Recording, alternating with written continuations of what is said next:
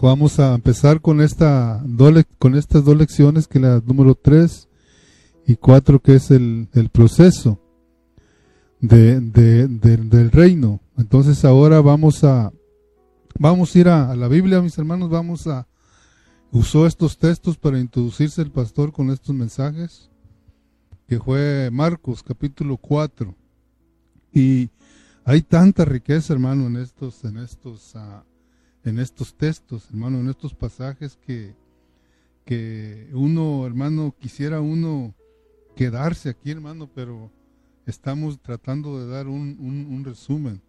Una de las cosas que tenemos que aprender, hermano, que estas son parábolas. Siempre que Jesús, hermano, quería enseñar algo, hermano, siempre él la caminando, volteaba y él miraba, hermano, y usaba esas cosas para enseñarnos algo. En este, en esta, en este caso, dice que, era la parábola de la semilla que crece.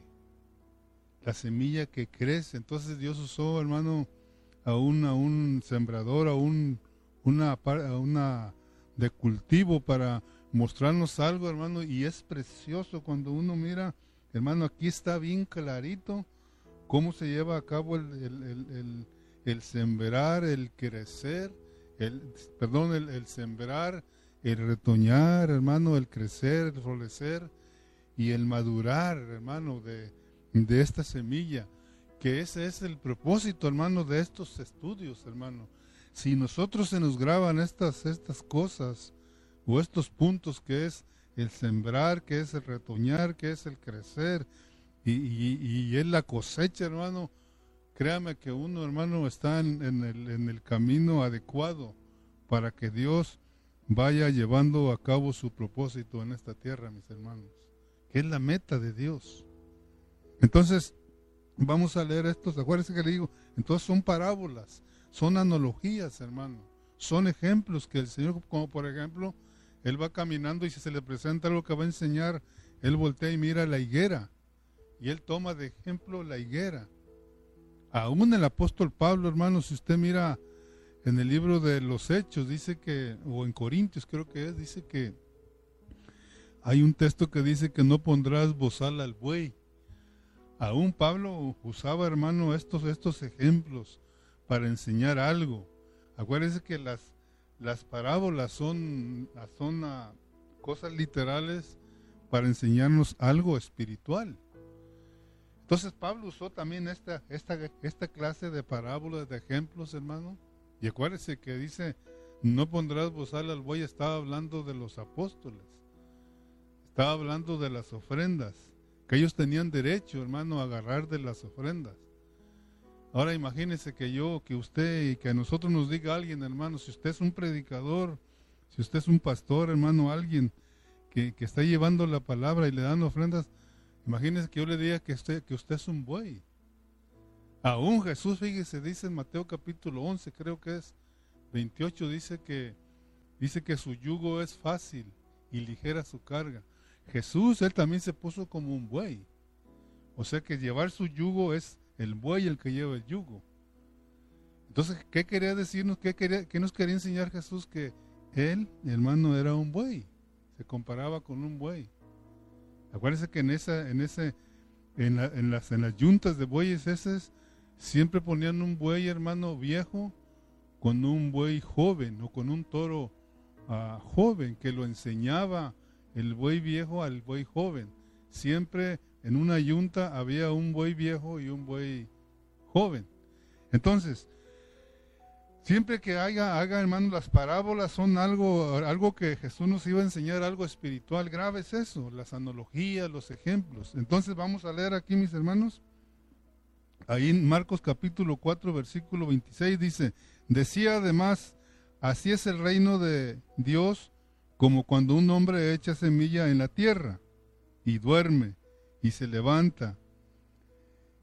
y se levanta de noche y de día y la semilla brota y crece sin que él sepa cómo, porque de suyo lleva fruto la tierra, primero hierba, luego espiga, después grano, lleno en la espiga Y cuando el fruto está maduro, enseguida se mete la hoz porque la ciega ha llegado. Fíjese, hermano, lo bonito que nos enseña Marcos aquí. Aquí en esta, en esta epístola, eh, o, perdón, en este, en este evangelio. Entonces, vamos a mirar, miramos, el, pastor nos enseñaba tres puntos aquí, ah, importantes aquí en este, en este, en este punto. Que es, el primer punto dijimos que es el proceso del reino en el Nuevo Testamento. El segundo, el proceso del Dios triuno para tener, para traernos el reino a esta tierra o, o traernos el reino a nuestro espíritu. Y, y el tercero, el proceso del reino dentro de los creyentes o dentro de nosotros. Hermano, esto es precioso, hermano. Yo aún, cuando yo, por eso cuando uno, hermano, yo le aconsejo de que usted, hermano, si aún, si ya lo leyó, hermano, dale una pasadita ahí cuando tenga tiempo a estos mensajes y usted, usted va ahí, usted va, Dios se le va a ir revelando. Dios le va a ir mostrando con cosas claras, hermano, cómo trabaja esto del reino. Yo lo digo por experiencia. Oímos los mensajes, allí más si no los has escuchado, hermano, por favor métete ahí, hermano, escúchalos, ahí están grabados, ahí en la, en la página. Entonces, una, una de las cosas que el reino de, fíjese, la iglesia, la iglesia es la realidad, hermano, del reino de Dios. La iglesia, grabes esto, la iglesia es la realidad del reino de Dios, la cual es producida por la vida de resurrección de Jesucristo mediante el Evangelio. ¿Veis? Te lo voy a repetir una vez más. la iglesia es la realidad del reino de Dios. O sea que si, si usted es parte de la iglesia, hermano, usted es el reino. si usted es parte de la iglesia, si usted ya ha nacido de nuevo, ya fue regenerado, hermano, usted viene a ser, usted es la realidad de la, de la iglesia, o sea que la iglesia es la realidad del reino de Dios, la cual es producida por la vida de resurrección de Jesucristo mediante el Evangelio. Fíjese, hermano, lo que lo importante, hermano, a lo mejor no voy a acabar estas dos lecciones, pero ahí van a traer otros hermanos resúmenes, porque hay algo que yo me gustó, miré, hermano, que, que necesitamos, hermano, mirar estas cosas, hermano. Entonces, usted como iglesia, si usted ha nacido de nuevo, si usted recibió a Cristo, hermano, en su espíritu, usted es parte, usted es la realidad de ese reino, el cual fue producido por la vida de resurrección de Jesucristo mediante el Evangelio. Vayamos a mirar un texto, vamos a a Primera de Corintios. Yo quiero ir despacito, hermano. Esta vez quiero ir despacito para que nosotros vayamos mirando, hermano, lo importante que son estos estudios. Como dijo el pastor, hermano, este estudio creo que nos lo dieron aquí en Burlington, este, este seminario. Y ahí me tocó escucharlo, creo que por allá en otra parte en México. Pero, hermano, a veces anda uno tan ocupado, tan afanado, hermano, que, que no le toma uno atención o no le toma uno seriedad a estos asuntos. Pero ahora nos lo están, hermano, desmenuzando, hermano, los mensajes que está dando el, hermano cada dos semanas, hermano, del, seminario del reino. Y el pastor que nos está dando, hermano, ahora, ahora cada, cada domingo y cada miércoles. Entonces, eh, hermano, tenemos que, que, nosotros preocuparnos, tenemos que tomar la responsabilidad, pero fíjese lo que hace Dijimos que mediante el Evangelio. En Primera de Corintios capítulo 4, en el versículo 14, dice ahí, ah, creo, que, creo, que es, creo que es ahí, 15, en el versículo 15. Dice, porque aunque tengas diez mil hoyos, ayos, perdón, en Cristo, no tendréis muchos padres, mas en Cristo Jesús yo os engendré por medio del Evangelio. Fíjese, hermano, lo que hace, hermano, cuando usted y yo somos la realidad del reino. Fíjese, nuestro hablar, hermano, nuestro, nuestro predicar del Evangelio, hermano, dice que, que engendra, engendramos. Hay un engendramiento por medio del, del Evangelio, mi hermano. Segundo, la regeneración es la entrada al reino. O sea que nosotros nos predican el Evangelio, hermano, y es por medio del, del, Evangelio que nos llega la regeneración, que es la entrada del reino. Eso, hermano, para no irnos mirando si alguien está apuntando. Yo sé que la hermana Ana y el hermano, la hermana Ana es la que apunta ahí, hermano, la de allá, la de, eh, la de Tultitlán. Entonces, está en Juan 3.5. Entonces, la regeneración es la entrada al reino. En, tu en la regeneración, hermano, en nuestro nacimiento, entra el reino de Dios en nosotros, en nuestro espíritu. El crecimiento de la vida divina dentro de nosotros o de los creyentes constituye el desarrollo del reino. Fíjese, hermano. Yo estudiando, hermano, y meditando ah, cómo es que Dios nos va aclarando cosas, hermano, Dios nos va aclarando cosas. Y esas se tienen que quedar en, nuestros corazones, hermano, claras, hermano. Pero tenemos que hacer algo al, respecto. Entonces podemos mirar que el proceso de este reino, hermano, a través de, de los evangelios y de los hechos, las epístolas, y finaliza en Apocalipsis, como la cosecha, hermano, son para que nosotros vayamos entendiendo que nosotros, Dios nos llamó para este proceso. Dios nos predestinó para este proceso. Hermano, Dios no quiere anular a nadie, hermano, de participar del reino de los cielos. El deseo de Dios es de que toda su iglesia, hermano, seamos parte de ese reino de los cielos. Que seamos parte, hermano, de, esa recompensa, mi hermano. Por eso es tan importante que usted y yo miremos, hermano, lo que nos enseñan los evangelios. Acuérdense que cada estos cuatro evangelios son cuatro son cuatro uh, maneras de que alcanzaron a mirar a Jesús, hermano, pero principalmente en, en los evangelios, hermano, miramos que se siembra la semilla del reino principalmente en el Evangelio de Mateo. Tenemos que estudiarlo cuidadosamente, mis hermanos, porque ahí se mira clarito, clarito de, lo que nos habla del reino. Ahí en el Evangelio de, de Mateo se nos aclara un poco más respecto al reino, porque Mateo lo presenta como rey, Marcos como esclavo y Lucas como hombre. Entonces, mire, si usted lee, hermano, si usted lee los evangelios, solo hay dos evangelios que tienen, hermano, genealogía, que es Mateo y Lucas. Porque Lucas presenta a, Cristo como, como hombre de alta moral, mis hermanos. Marcos lo presenta como esclavo y un esclavo no le interesa, no le interesa a nadie un esclavo tenga descendencia. Juan tampoco, o sea que él, hermano, no tiene lógica buscarle, eh, eh, ¿cómo se dice? Genealogía, genealogía a Juan. Porque, porque dice aquí nos da que él es desde el principio. Pero Mateo, hermano, mire, yo estaba estudiando toda esta semana,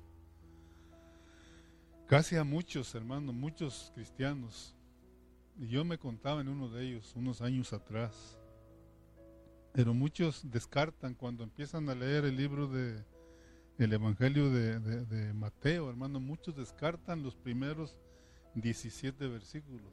Y si usted, hermano, se diera cuenta lo importante, hermano, que son estos 17 versículos. ¿Por qué? Porque ahí nos muestran, hermano, la semilla viniendo caminando a través del Nuevo Testamento, del Antiguo Testamento.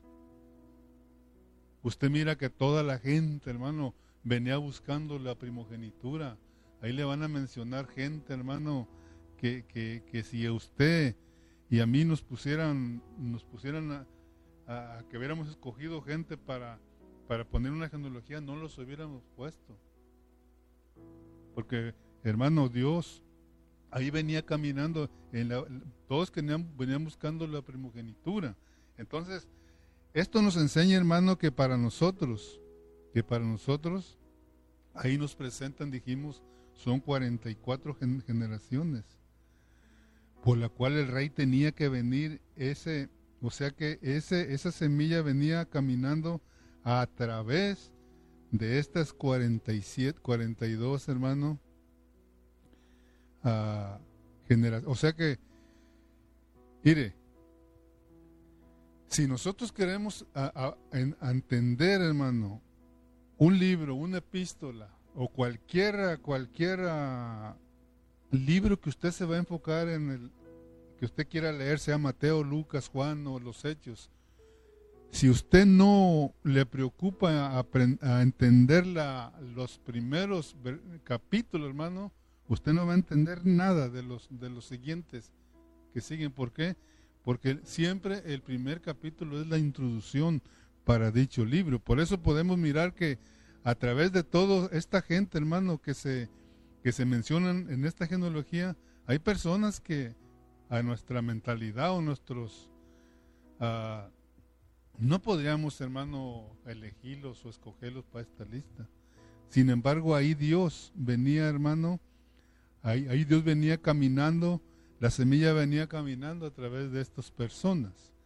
Entonces, punto número dos, el proceso de Dios, hermano, triuno para traernos el reino fue para que nosotros vivamos en, ese reino, pero también para que vivamos esa clase de vida de ese reino, dijimos la, eh, la otra semana. El proceso de Dios, del Dios triuno para, para traernos el reino fue para que nosotros vivamos en ese reino, pero también para que vivamos la, esa, la clase de vida de ese reino. O sea que nosotros al nacer de nuevo, al, ser regenerados, hermano, y eso lo miramos en el capítulo 3 de Juan, ahí ya fuimos, ya entramos para el reino. Pero Necesitamos, hermano, colaborar con Dios y que vivamos la clase de vida de ese reino. Eso es lo que nos va a llevar a nosotros a ir creciendo. Por eso en Marcos, en Marcos 4, 28, fíjese lo que dice. Déjenme buscarlo. 4, 28. Dice, porque de suyo lleva fruto la tierra, primero hierba, luego espiga, después grano lleno en la, en la espiga. Por eso en nosotros tiene que haber un sembrar, un brotar, un florecer o un, un crecer y un madurar de esta semilla. Ese ejemplo nos lo dio Jesús. O sea que Jesús, si usted quiere mirar en Lucas 2, 40 al 50 y 52, ahí dice que él crecía en sabiduría, crecía, ahí, ahí dice cómo él iba creciendo, hermano en su vida natural. Entonces, si nosotros, hermanos, detenemos el proceso del crecimiento en nosotros, hermano, o del proceso del retoñar, hermano, no vamos a ser los, los creyentes que van a cumplir el propósito de Dios. Si nosotros detenemos el proceso de nosotros ir, ir a que, que haya que retoñar en nosotros, hermanos, vamos a detener el propósito de Dios. Entonces miremos que ese Dios triuno fue un Dios procesado. Ahí miramos en Juan 1.12, que miramos que, que ahí, ahí tú, usted lo apunta ahí, hermano, o la hermana que lo ponga ahí. Miramos en el, en el capítulo 14, ese sí lo vamos a leer, en Juan 1.14. Juan 1.14. Amén, hermanos. Juan 1.14. Dice así, y aquel verbo fue hecho carne y habitó entre nosotros, y vimos su gloria, gloria como la del unigénito del Padre, lleno de gracia y de verdad. Entonces, uh, nosotros, hermano, miremos que Dios se, se encarnó, caminó aquí en la tierra por 33 años, murió, resucitó, ascendió y descendió para venir a ser el Espíritu todo inclusivo. Ahí miramos que Dios se economizó. Ahí Dios se economizó, hermano. Ahí Dios se, se dispensó en nosotros. Aun cuando Jesús estuvo aquí en la tierra y caminó con sus discípulos, él todavía, él todavía no había terminado su proceso. Entonces, mire, si usted va si usted entiende esto, hermano, usted tiene que tenemos que llegar a mirar de que Jesús él cuando anduvo con sus discípulos aquí en la tierra, hermano, él no había terminado su proceso. Le vayamos a, a Juan 7, 37. O sea que ahí Jesús, hermano, aún estando aquí en la tierra, él se iba a ir economizándose.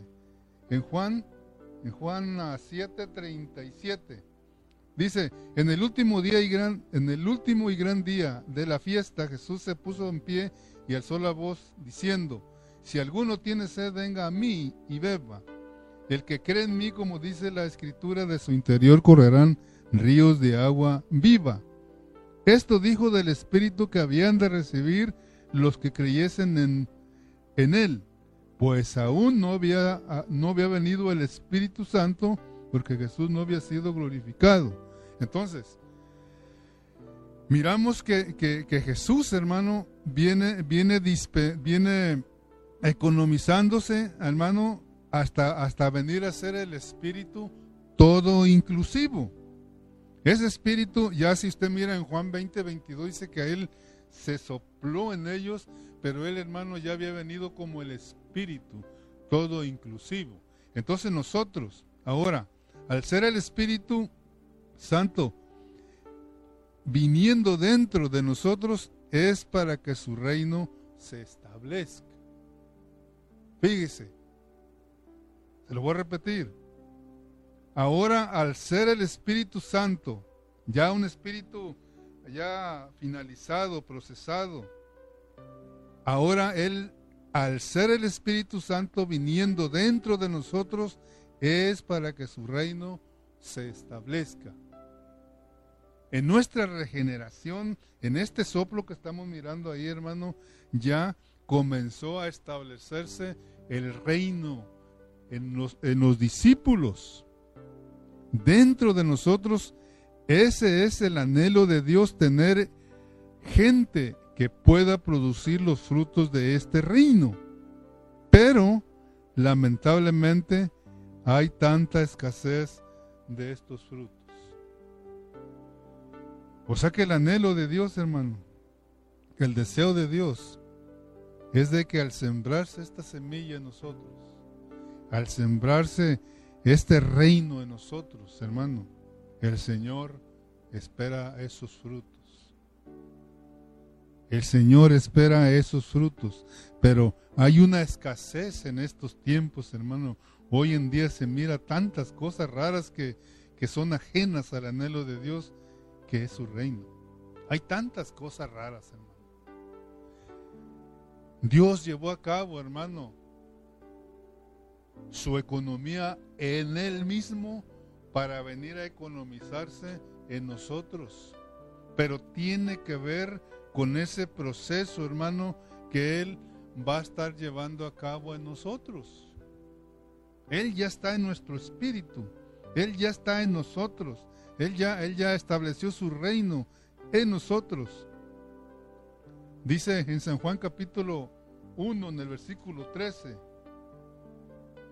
Él ya se economizó, él, ya hermano hizo lo que Él tenía que hacer, ahora nos toca a nosotros permitirle a Dios. Dijimos, dijimos que en, Juan 1, 1, 13, las cuales no son engendrados de sangre ni de voluntad de carne, ni de voluntad de varón, sino de Dios. Él ya, hermano, finalizó su economía en nosotros, estableció su reino. en nuestro espíritu.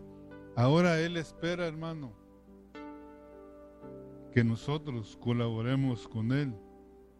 Él espera que nosotros, hermano, estemos dispuestos para que Él siga, hermano, avanzando de nuestro espíritu a nuestra alma, a nuestro corazón, hermano, que es donde nosotros batallamos, donde nosotros tenemos que crecer.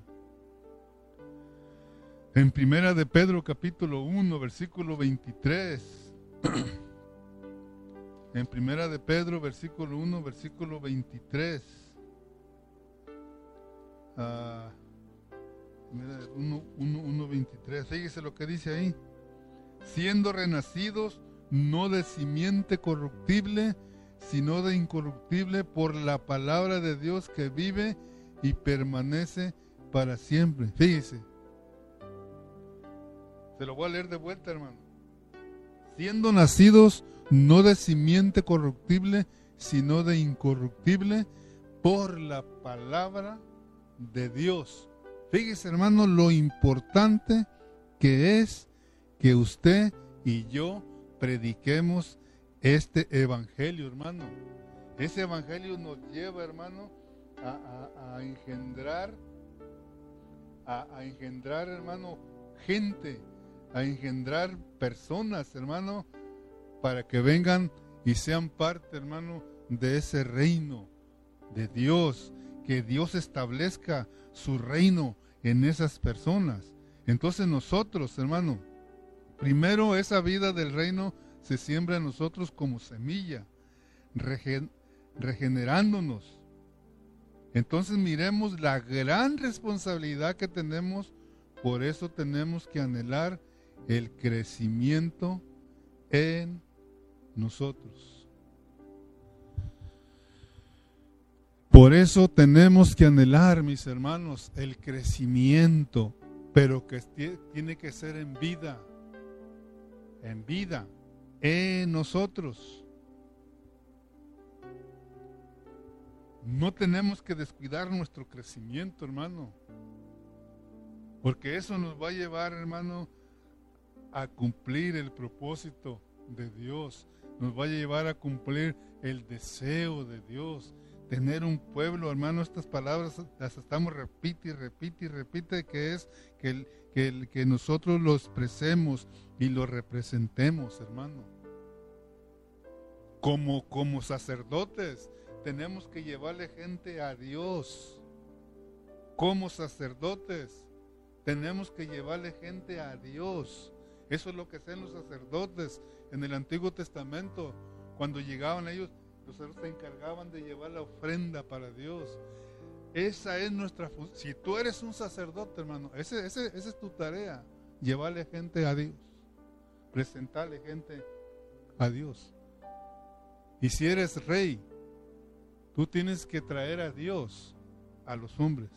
Si eres sacerdote, tienes que llevarle gente a Dios. Si eres rey, tienes que traerle a Dios a las personas. Esa es la función del rey y sacerdote. Por eso dice, dice el apóstol Pablo ahí en 1 Corintios 3, del 6 al 7, dice que él, dice, yo planté, Apolo regó, pero el crecimiento lo ha dado Dios. Así que ni el que planta es algo, ni el que riega, sino Dios que da el crecimiento. El crecimiento lo da Dios. Ese crecimiento es Dios creciendo en nosotros. No hay métodos, no hay estrategias. Hermano, no hay doctrinas. Nada, no hay nada aparte de Dios que pueda, hermano, hacerte crecer. No hay nada en esta tierra. Tú puedes ir a los mejores seminarios, hermano. Puedes ir a las mejores escuelas bíblicas. Puedes ir a, no, sé, puedes tener tu mejor doctrina que tú dices que, tengas, hermano, pero eso no te hace crecer. Si no es Dios, eso no nos hace, crecer. El crecimiento lo da Dios, ese crecimiento es Dios creciendo en nosotros. Por eso lo da Dios, porque es Dios creciendo en nosotros, hermano. Está, bien que vayas a, a, un instituto bíblico, que vayas a una escuela bíblica. Pero eso, hermano, eso es conocimiento, que tengas una doctrina, está bien, está bien, hermano. Pero si no es Dios creciendo, si no es Dios que te da ese crecimiento, o ese Dios que crece en nosotros, hermano, vamos a estar vacíos de, de Dios, hermano. Por eso vamos a mirar más para adelantito. ¿Qué es ser pobres en espíritu qué es tener un corazón, hermano, puro? Entonces, ah, es necesario que, que, Él crezca en nosotros, hermano. No hay otro crecimiento, hermano. Nadie, nada nos puede hacer crecer, hermano, en, en, en la vida espiritual si ese crecimiento no viene de parte de Dios. Por eso dice en San Juan 3:30, fíjese lo que dice, es necesario que Él crezca, es necesario que Él crezca, que Él crezca, pero que yo mengüe. Ahora, ¿dónde es nuestro crecimiento? Es en nuestro corazón, mis hermanos. Vamos a ir avanzando porque nomás es una, son 40 minutos. Vamos a abarcar estos dos, estos dos mensajes. ¿Dónde es, hermano, nuestro crecimiento? Es en nuestro corazón, es donde debe de retoñar, de florecer, de crecer esa semilla. En tu espíritu, hermano, ya tienes la vida. Ahora esa vida tiene que tiene que avanzar, salir, hermano, que brote, hermano, ahí nuestro corazón, que ahí retoñe, hermano, y, ahí que se vaya llevando a cabo el, el, crecimiento, que ahí florezca nuestra vida, hermano, para que Dios venga por los frutos que Él anda buscando de nosotros. Es donde debe de retoñar. Esa semilla se siembra en nuestro espíritu, pero tiene que estar, extenderse a nuestro corazón para que podamos ejercer ese reino. Hermano, nosotros, si no hay un crecimiento en nosotros anormal, hermano, no podemos ejercer en la vida del reino, hermano. Acuérdense que hay más para adelante, hermano, nos van a enseñar que hay, que hay otro, otro reino opuesto a este reino de Dios, hermano. Hay otro reino opuesto a esto. Por eso dice primera de Tesanolicenses. Son versículos, mi hermano, bien conocidos, pero vamos a vamos a leerlos. Primera entonces 3 creo que es 3 523, creo, creo que es. Fíjense lo, lo que dice ahí.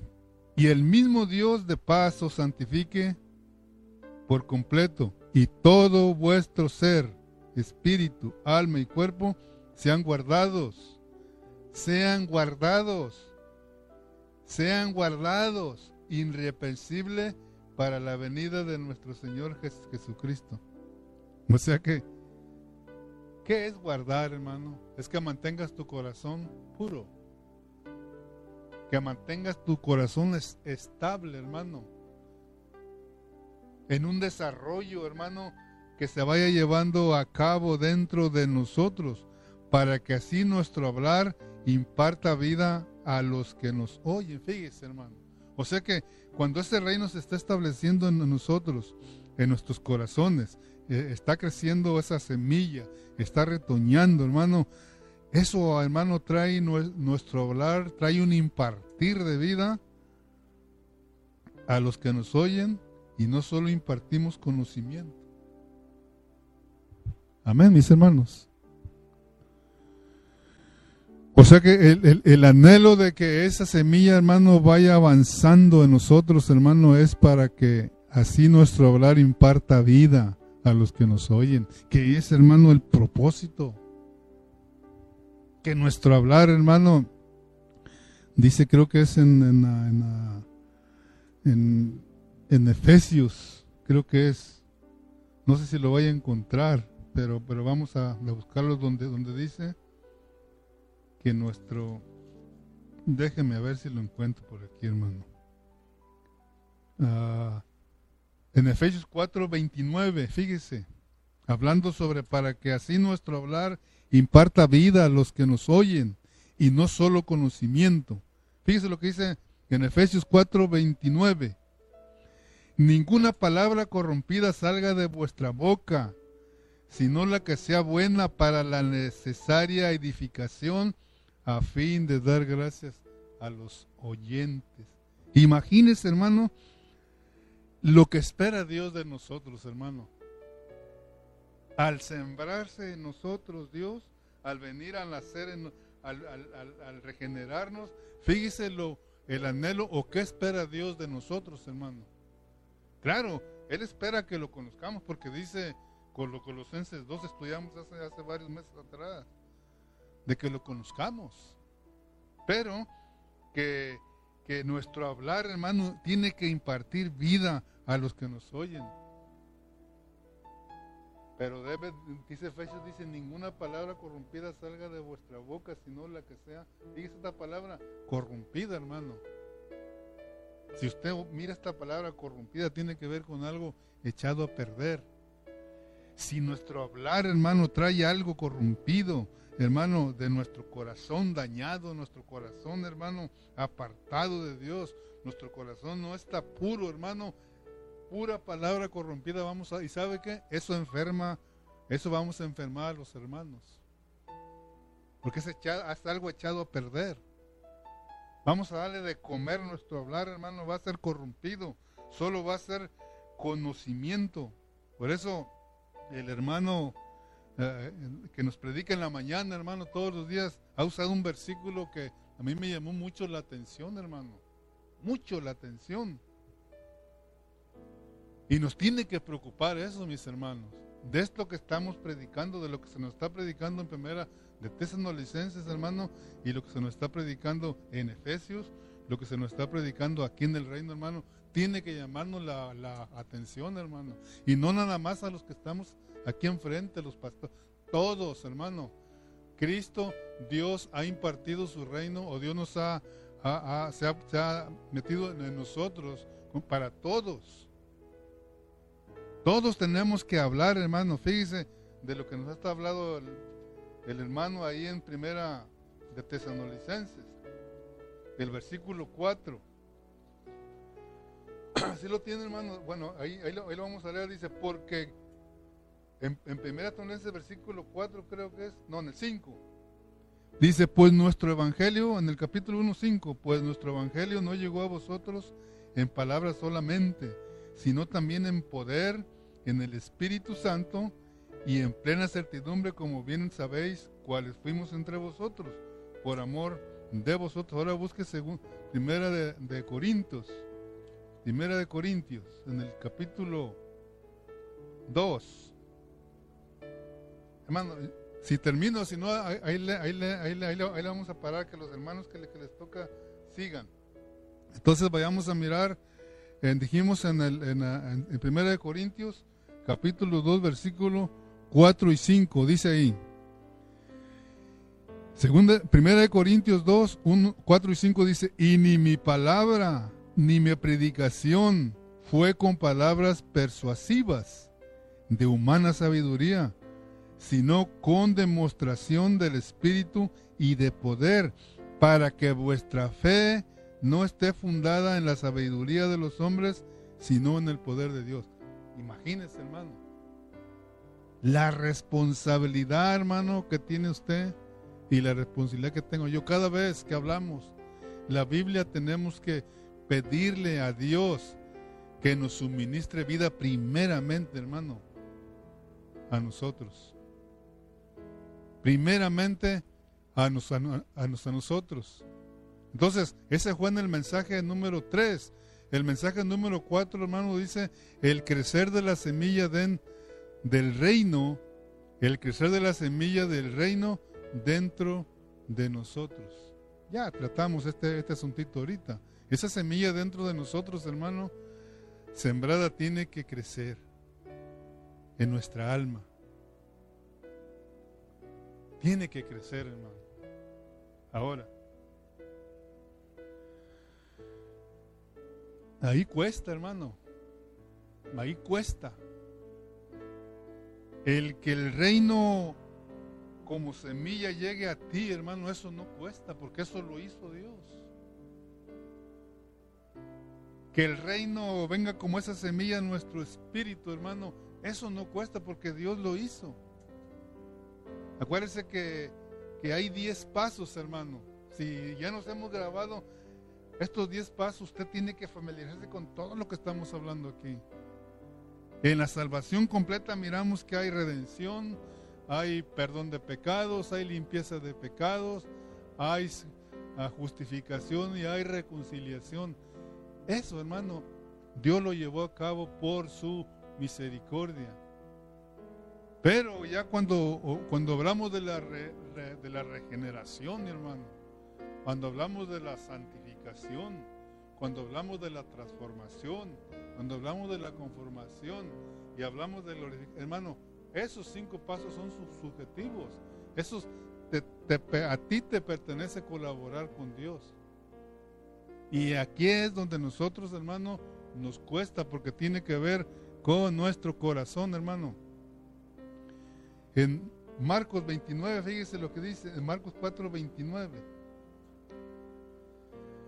Y si cuando el fruto está maduro, enseguida se mete la hoz porque la ciega ha llegado. Eso es lo que espera Dios de nosotros. El, el, retoñar, el crecer, hermano, ese es el resultado de que va a haber fruto. ¿Qué es lo que espera Dios de nosotros?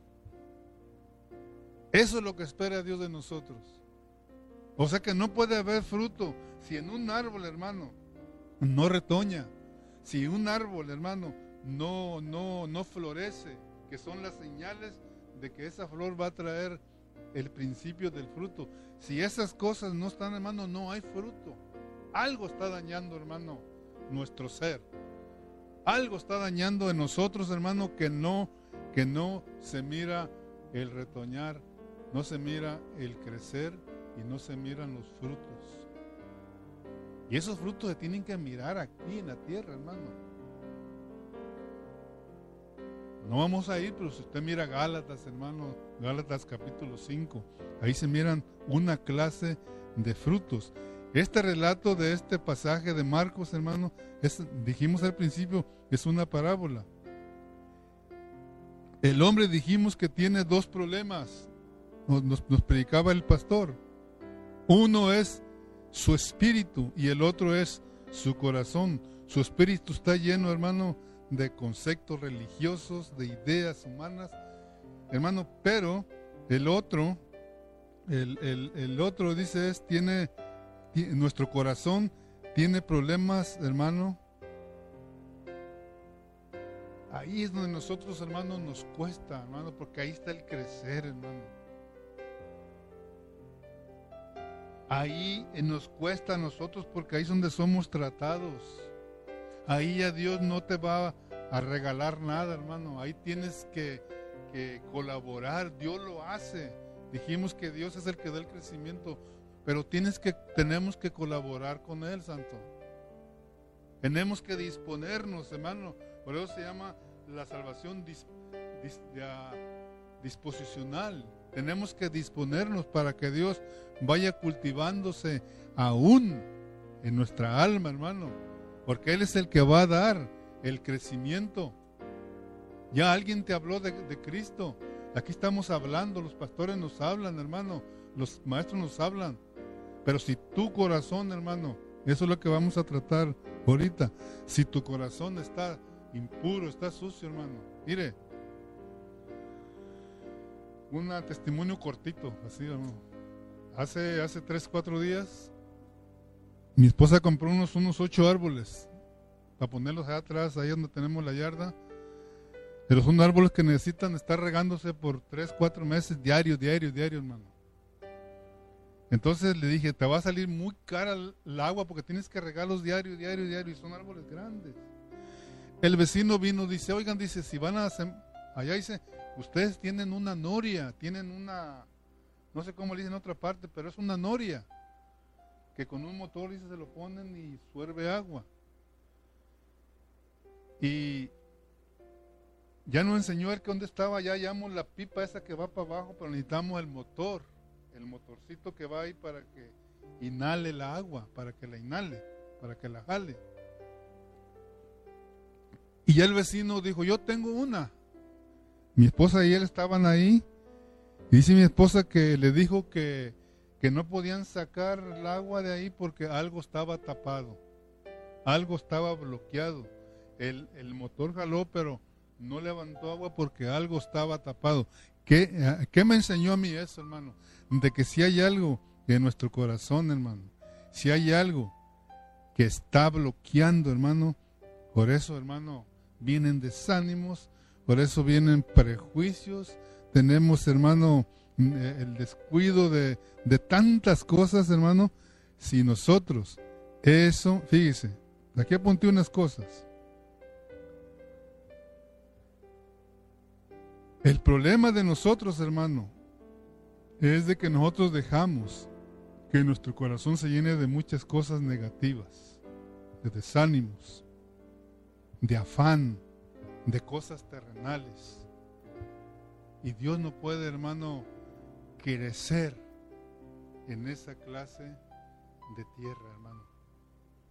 Dios no puede eh, crecer, hermano, eh, con un corazón, hermano, que esté eh, afanado, con un corazón que esté, hermano, ah, ah, que esté lleno de prejuicios, que esté lleno, hermano, de, cosas negativas, hermano, que eh, muchos de nosotros, hermano, muchos hermanos, ojalá y que ya volvamos con otros pensamientos, hermano, ahora que, ahora que regresemos a, la, a, las, a las reuniones.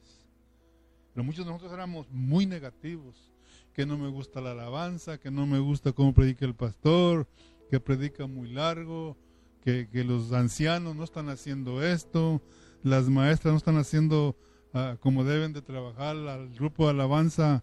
Hermano, son puras cosas negativas. Y esto nos desanima, hermano. Dejamos entrar todo esto, suciedad a nuestro corazón. Y eso detiene el crecimiento. Acordémonos que nuestro corazón es donde la semilla del reino retoña, crece y da fruto. Entonces, vamos a ir cerrando. Mateo es la clave, hermano, que nos muestra más claro el reino de Dios. Por eso dijimos el domingo que en Mateo 6, Mateo 6, donde leímos que hágase tu voluntad, véngase tu voluntad hacia la tierra, está en, está en la pura mitad del capítulo 5 y 7, que no es casualidad. Entonces dijimos que, que el hombre tiene dos problemas, hermano, en su espíritu y en su corazón. Y eso lo podemos mirar ahí, hermano, leímos, el pastor nos, nos, nos, nos leyó ahí en el capítulo 5 ah, de Mateo le dice que los pobres en espíritu. Dice ahí en, en Mateo 5.3, bienaventurados los pobres en espíritu porque de ellos es el reino de los cielos. Fíjese lo que es ser pobre en espíritu, hermano. Bienaventurados los pobres en espíritu porque de ellos es el reino de los cielos. Ser pobre en espíritu, hermano, no solo significa ser humilde. Fíjense, nosotros tenemos un concepto. Basamos la pobreza en espíritu, hermano, por la conducta hermanos o la manera de un comportamiento. Usted mira, hermanos, bien sencillo, decir, oh, este qué humilde es. Y sí son humildes, pero serán humildes de espíritu. Ser pobres en espíritu no solo significa ser humildes, sino también significa ser vaciados en nuestro espíritu, en lo profundo de nuestro ser. Pero vaciados de qué, hermanos? Vaciados de qué? No aferrarnos o no aferrándonos a las cosas viejas, sino descargándonos de todo eso para recibir cosas nuevas, las cosas que pertenecen a las cosas del reino de Dios. O sea que hermano, no aferrándonos a cosas. Mire, y hemos aprendido tantísimo. A mí cuando me tocó dar el, resumen de Colosenses 2, hermano, acuérdense que los judíos estaban aferrados a todo esto, a las tradiciones de los hombres. Estaban aferrados, hermano, a cosas viejas a tradiciones viejas, hermano, a costumbres viejas, hermano, que en realidad no les, no les ayudaban a mirar a ellos, hermano. No los ayudaban a conocer, hermano, a Cristo, ni a Dios. Entonces, Espíritu dice en lo profundo de nuestro ser, no aferrarnos a, o no aferrándonos a las cosas viejas, sino descargándonos de todo eso para recibir cosas nuevas, las cosas que pertenecen a las del Espíritu o del reino. Acordémonos que nuestro Espíritu es el órgano apropiado por la cual tenemos contacto con Dios. Les digo que muchos hermanos me dicen a mí, hermano, dice hermano, es que no entiendo, no abro la Biblia y no la entiendo, no se me pega nada. ¿Y sabe por qué? ¿Por qué les pasa esto? Porque no usan su espíritu, usan su mente, no usan su espíritu. Entonces, que nuestro espíritu es el órgano, hermano, apropiado por la cual tenemos contacto con Dios. Y aprender las cosas espirituales, esto implica que el reino de los cielos no es material, sino espiritual. Mira, hermano, si, si nosotros dijimos aquí atrásito, si tú estás bien afanado, si tú, hermano, estás a, estás, hermano, con conceptos, hermano, que, que de iglesia o de cualquier, si tú, si tú estás afanado, hermano, sea en tu trabajo, sea, hermano, en cualquier cosa, hermano, solamente el reino de Dios no es material. No creas, no, que no te engañe el enemigo, hermano. Que porque estás a lo mejor en tu negocio te está yendo bien. Que estás experimentando ese reino, hermano. Que estás llevándose a cabo ese retoñar en tu, en tu, en tu corazón, hermano. Ojalá, ojalá. Y, Dios no está en contra de las riquezas. Dios no está en contra de nada de eso, hermano. Romanos 14, 17 dice, porque el reino de los de Dios no es comida ni bebida, sino justicia, paz y gozo en el Espíritu. También miramos, eso, eso es en la parte de nuestro espíritu. Bienaventurados los pobres en espíritu. En Mateo 5, en Mateo 5, 8, fíjese, hablando del corazón, bienaventurados los del limpio corazón, porque ellos verán a Dios. Entonces, tener un corazón limpio, puro, es tener, hermano, un solo propósito y esto es tener como única meta hacer la voluntad de Dios. Eso es tener un corazón puro. Fíjese, se lo voy a repetir de, de vuelta. Tener un corazón limpio o puro es tener un solo propósito. Esto es tener como única meta hacer la voluntad de Dios para su gloria. Eso es tener un corazón limpio o puro. Es tener un, solo propósito y esto es tener únicamente la meta es hacer la voluntad de Dios para su gloria. Entonces nuestro espíritu es el órgano con el cual recibimos a Cristo. Ahí es donde, ahí es donde recibimos a Cristo. No se equivoque, hermano. En nuestro espíritu es el órgano por la cual recibimos a Cristo. A eso lo pueden mirar en San Juan, ya se acabó el tiempo, San Juan 1.12 y San Juan 3.6. Mientras que nuestro corazón es el terreno donde Cristo crece como semilla de vida.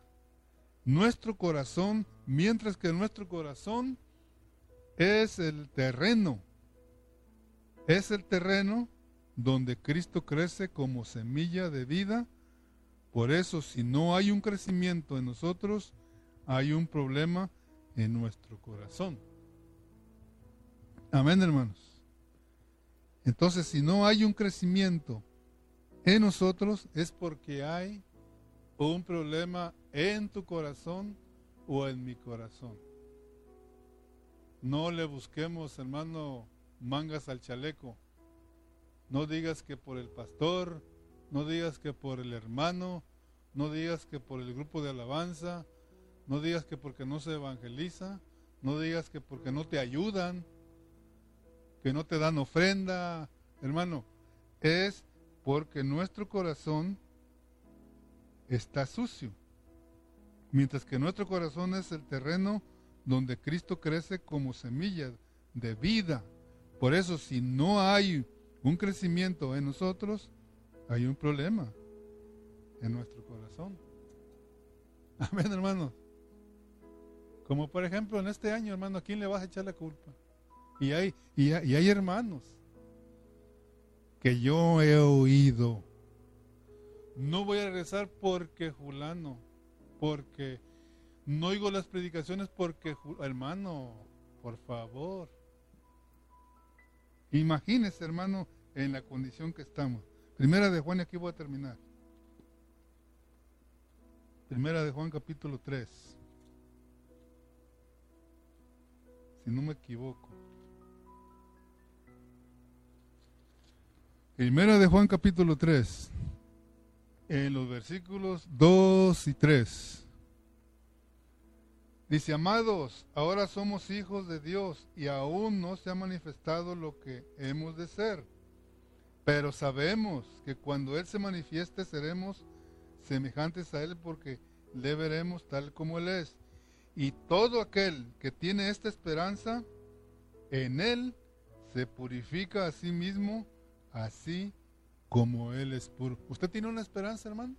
Yo tengo una esperanza. Entonces purifiquemos nuestros corazones. Ahí es donde se lleva a cabo la, purificación, mi hermano. Ahí es donde se lleva a cabo la limpieza. Entonces, hermanos, ojalá y que esto, hermano, a mí me ha bendecido, hermano, aún, fíjese, dando yo los resúmenes de mi esposa Ira. Yo no, yo no había escuchado, no habían, no, pero como les digo, a veces estamos escuchando los mensajes, las hermanas a veces están allá atrás fregando, haciendo comida, pero que queda archivado, hermano. Yo oigo hermano que es que no tuve tiempo. Le dije, hermano, pero pues ahí está archivado, hermano. Ahí está archivado. Entonces no le echemos la, culpa, hermano. somos nosotros, nuestro corazón. Creo que dice Proverbios 4, 25, creo que dice, que engañoso es el corazón, hermano. De él mana la vida. O sea que nuestro corazón es bien engañoso, hermano. Y aún en nuestro espíritu aprendimos que hay, también tenemos problemas ahí, hermano. Pero el problema más grande está en nuestro corazón, porque ahí está el crecimiento. Acuérdese que es, el corazón está compuesto, hermano, de cuatro cosas. De, las tres partes del alma y uno del espíritu, de nuestro espíritu, que es la conciencia. De intelecto, sentimiento y voluntad y la, y la conciencia. Entonces, hermano, nosotros tenemos que, tener, hermano, un arrepentimiento. Por eso decía Juan el Bautista, arrepentíos porque el reino de los cielos se ha acercado. En nosotros tiene que haber, hermano, un arrepentimiento. Decirle, Señor, perdóname. He sido un descuidado en tu palabra. He sido un descuidado en escuchar los mensajes. He sido un descuidado en hablar tu palabra. Hermano, Solo arrepintamos. Juan, primera de Juan, usted lee el capítulo 1, ahí va a decir que Él nos limpia de toda maldad y de todo pecado, pero tenemos que, que no ser mentiroso a Dios. Dice que el que dice que no peca, dice hace mentiroso a Dios. O sea que no tengas vergüenza, o sea que no, que no sea un hábito, hermano, que quieras pecar como, como dice Pablo ahí en, en Romanos 5. Pecaremos para que la gracia abunde. No, no, en ninguna manera. O sea que, pero sí tenemos la puerta, hermano, eh, la, entrada para entrar, dice, hasta el trono de la gracia para, para alcanzar misericordia. O sea que tenemos esa entrada, hermano. Es más, dice que tenemos un abogado. Entonces no tengamos miedo, hermano. Mire, por eso le dije, si usted estudia los primeros 17 versículos del capítulo 1 de Mateo, usted se va a dar cuenta, hermano, de que fue gente arrepentida. David se arrepintió, hermano. Hasta un salmo hizo. Yo no lo hubiera puesto ahí en la genealogía de él, hermano. Porque él en un, en un acto hizo dos cosas, él, hermano. En un acto. Él adulteró y mató. En el mismo acto, fíjese. Él adulteró y mató a la esposa, al esposo de la, con, la, con la que él adulteró. Raab, hermano, era una prostituta. Tamar se hizo pasar, hermano, por prostituta para porque peleaban la primogenitura de donde venía las, la semilla del reino, hermano, caminando ahí. Todos anhelaban la primogenitura. Entonces, hermanos, que Dios me los bendiga y vamos a seguir el domingo con los hermanos que van a seguir ahí este predicándonos estos resúmenes, dándonos estos resúmenes. Entonces, uh, busquemos, hermano, busquemos a Dios, metámonos a los, a los mensajes.